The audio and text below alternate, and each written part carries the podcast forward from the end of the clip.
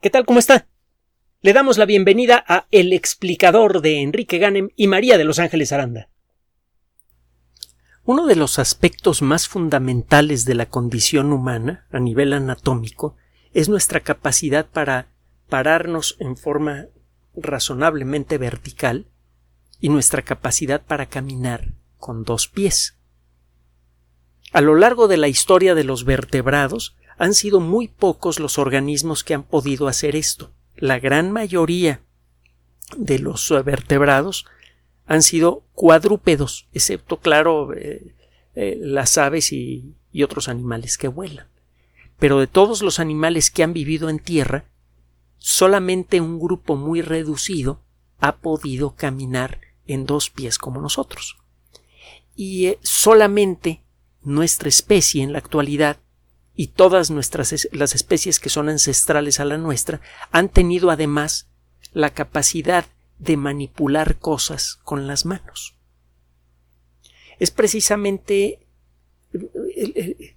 son precisamente estos criterios los que han permitido entender mejor la evolución temprana de nuestra especie. Y es uno de los temas científicos más conmovedores que existen el estudio de la paleoantropología, la disciplina que estudia los eh, restos de nuestros ancestros más distantes, es la que a final de cuentas nos conecta con el resto del mundo natural. Si quiere usted entender realmente de dónde viene, estudie algo de paleoantropología. Hay muchos libros fascinantes, hay uno que se llama Lucy, del doctor eh, Donald Johansson, eh, la familia Leakey, en particular Richard Leakey, escribieron varios libros muy buenos de paleoantropología a nivel de divulgación, a, nivel divulgación quiero decir. Eh, Richard Leakey fue un divulgador excepcionalmente bueno, además uno de los grandes maestros de la paleoantropología. Total, es una disciplina fabulosa, maravillosa y muy cercana a lo que somos. Y es por esto que cualquier noticia que tenga que ver con paleoantropología es siempre mm, conmovedora. Hasta hace relativamente poco. Bueno, déjeme comentarle algo antes. Es claro, entonces, durante mucho tiempo pensamos que la manera de, de, reconocer entre los restos fósiles que podemos encontrar en distintos lugares del mundo, que la manera de reconocer a los fósiles de nuestros ancestros consistía en encontrar huesos de un organismo que perteneciera al grupo de, los eh, grandes simios y de los seres humanos y que tuviera un cráneo grande. Llegamos a creer que la primera característica anatómica humana que apareció en nuestros ancestros fue un cráneo grande. Fue una sorpresa encontrar que nuestros ancestros más antiguos reconocidos en la década de los setentas, de los ochentas del siglo pasado, tenían cráneos realmente pequeños. En particular el descubrimiento de Lucy eh, cambió de manera muy profunda nuestro entendimiento de, de, la evolución de nuestros ancestros. Lucy tenía un cráneo muy pequeño y tenía cara de chango, pues. Pero caminaba perfectamente erguida y tenía manos con un pulgar oponible. Empezó a quedar cada vez más claro que el entender, el, encontrar esqueletos de organismos que pertenecen al mismo grupo zoológico general que nosotros y que, claramente podían caminar erguidos era eh, síntoma de ancestría que al encontrar esqueletos con estas características podríamos asegurar que esos organismos fósiles estaban relacionados de alguna manera con nosotros. Durante varias décadas, el árbol genealógico humano parecía más bien una rama, una rama recta. Al final está el Homo sapiens, inmediatamente antes estaba el Homo erectus, antes de eso el Homo habilis. Existía una cadena de especies que claramente apuntaba en la dirección humana. A finales del siglo pasado comenzó un proceso de descubrimiento avanzado de fósiles gracias a un aumento en el número de paleoantropólogos, al desarrollo de nuevas técnicas y a que algunas personas empezaron a buscar restos fósiles prehumanos en sitios en donde se creía que no podían existir. Empezaron a aparecer fósiles en lugares eh, sorprendentes. Y empezamos a encontrar una lista cada vez más grande de especies claramente asociadas con la condición humana, de especies de organismos que caminaban perfectamente erguidos y que tenían manos con pulgar oponible, pero que claramente también no son ancestrales a nosotros. Es claro, como pasó con los dinosaurios, que aparecieron varias especies muy parecidas de simios inteligentes y una de ellas logró sobrevivir a los retos del ambiente y se convirtió en nuestro ancestro. El trabajo que se ha realizado en las últimas décadas ha ido revelando poco a poco los indicios de este proceso. Entre eh, otros indicios hemos encontrado desde luego huesos y también hemos encontrado huellas huellas físicas en, rocas que antes eran lodo. Las eh, huellas que se han encontrado en algunos lugares, por ejemplo en África, eh, son muy, muy evocadoras. Pueden ser estudiadas con una técnica moderna, con una disciplina que se llama icnología, que le permite a usted estimar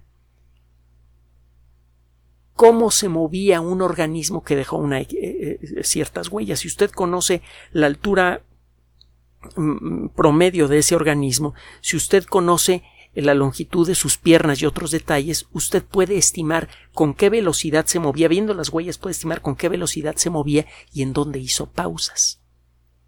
Hay una serie de huellas que fueron encontradas en eh, Tanzania, en un lugar que se llama La Etoli. Allí el, trabajo de estudiar esas huellas recayó en una de las mejores paleoantropólogas de la historia, Mary Leakey, la, madre de Richard Leakey, esposa de Louis Leakey, que por mucho tiempo fue considerado como el gran descubridor, y resulta que era más bien un gran promotor. La, científica de la familia era, era Leakey. Bueno, ella trabajó con las huellas de la Etoli y fue posible hacer este estudio. Fue posible estimar que una pareja caminaba por un terreno lleno de eh, ceniza volcánica a la que le había caído algo de agua, y se puede determinar cómo en un momento la pareja se detuvo y uno de los miembros de la pareja giró eh, para, para mirar el panorama a su alrededor. Esto desde luego nos permitió establecer que esta primera pareja, como se le llegó a llamar, caminaba como caminamos nosotros, solo que tenían una altura de un metro veinte, un metro treinta, y tenía, le digo, el aspecto de, un chimpancé. Estas huellas eh, tienen una edad de aproximadamente 4 millones de años y por mucho tiempo se consideraron las huellas de un organismo prehumano más antiguas en todo el mundo. Esto acaba de cambiar de manera espectacular gracias a un trabajo publicado en la revista Scientific Reports de la que hemos hablado en muchas ocasiones acaban de ser encontradas hace relativamente poco unas huellas en Creta que tienen cuando menos 6 millones de años.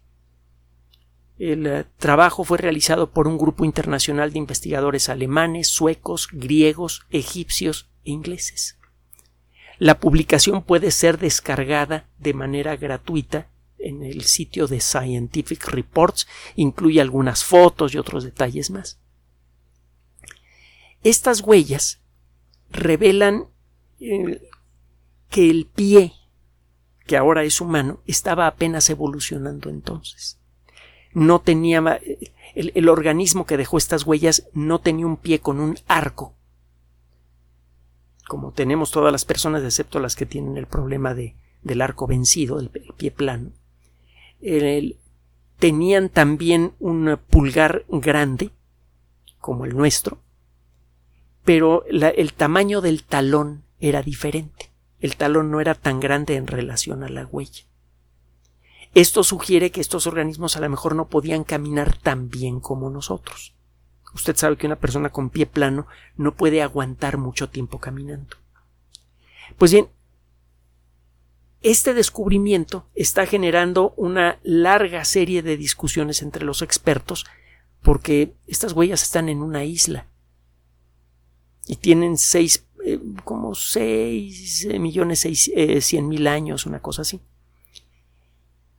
Existe un organismo prehumano en Kenia que vivió más o menos por esas fechas. Es un organismo cuyos fósiles fueron descubiertos apenas en el año 2000. Eh, Le voy a dar el nombre para que lo busque usted si quiere en la Wikipedia. Se llama Horrorin tugenensis.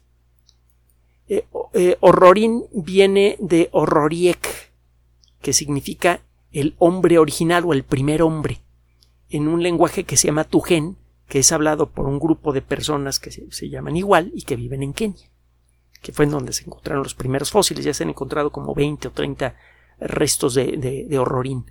Este organismo también caminaba erguido, pero la forma de su pie es diferente a la del organismo que dejó sus huellas en Creta.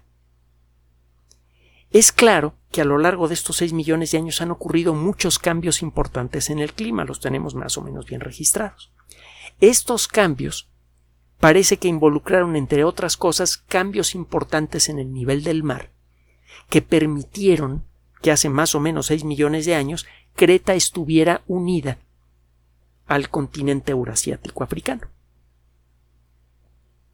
Estos cambios parece que también generaron una barrera eh, ecológica casi infranqueable entre el sur de África, bueno, el centro sur de África y el norte.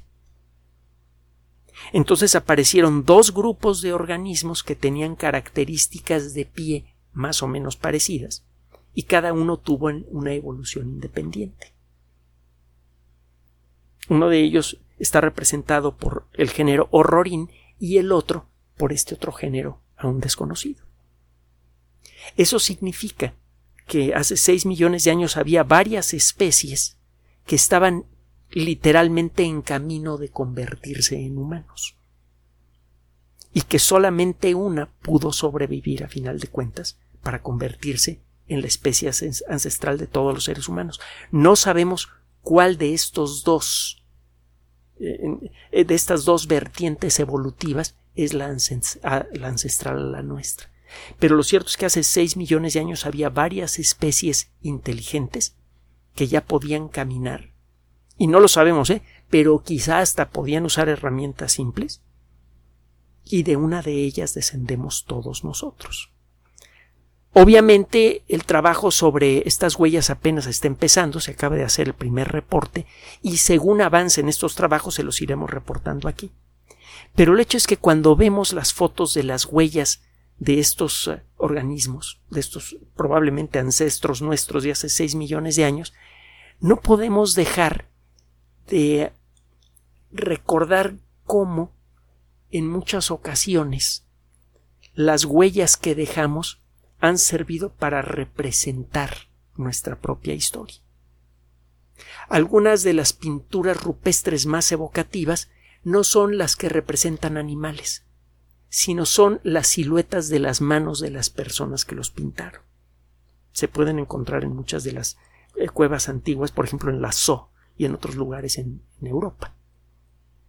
Y también en muchos sitios en donde encuentra usted algún tipo de, de, registro de actividad humana antigua y en, en muchos lugares del mundo.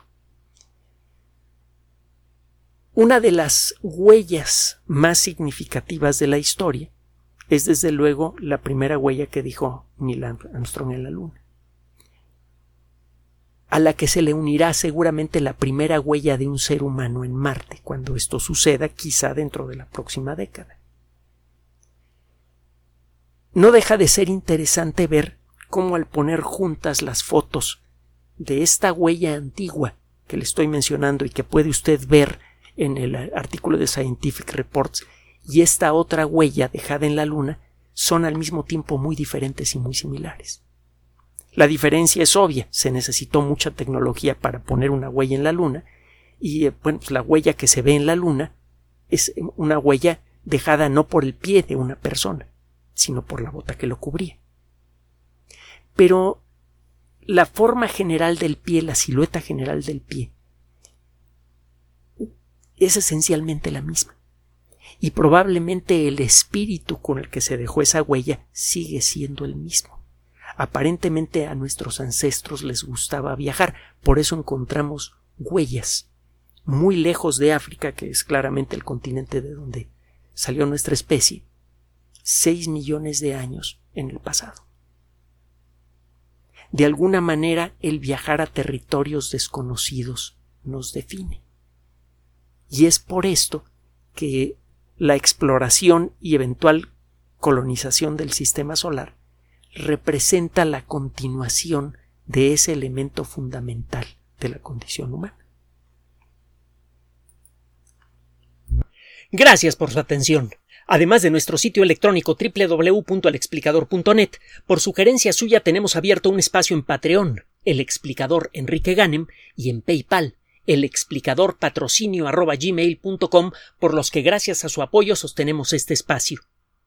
Puede usted descargar gratuitamente estos audios en formato MP3 en Spotify y en iTunes como El Explicador sitio oficial y en SoundCloud como El Explicador y con formato de video en YouTube en El Explicador sitio oficial.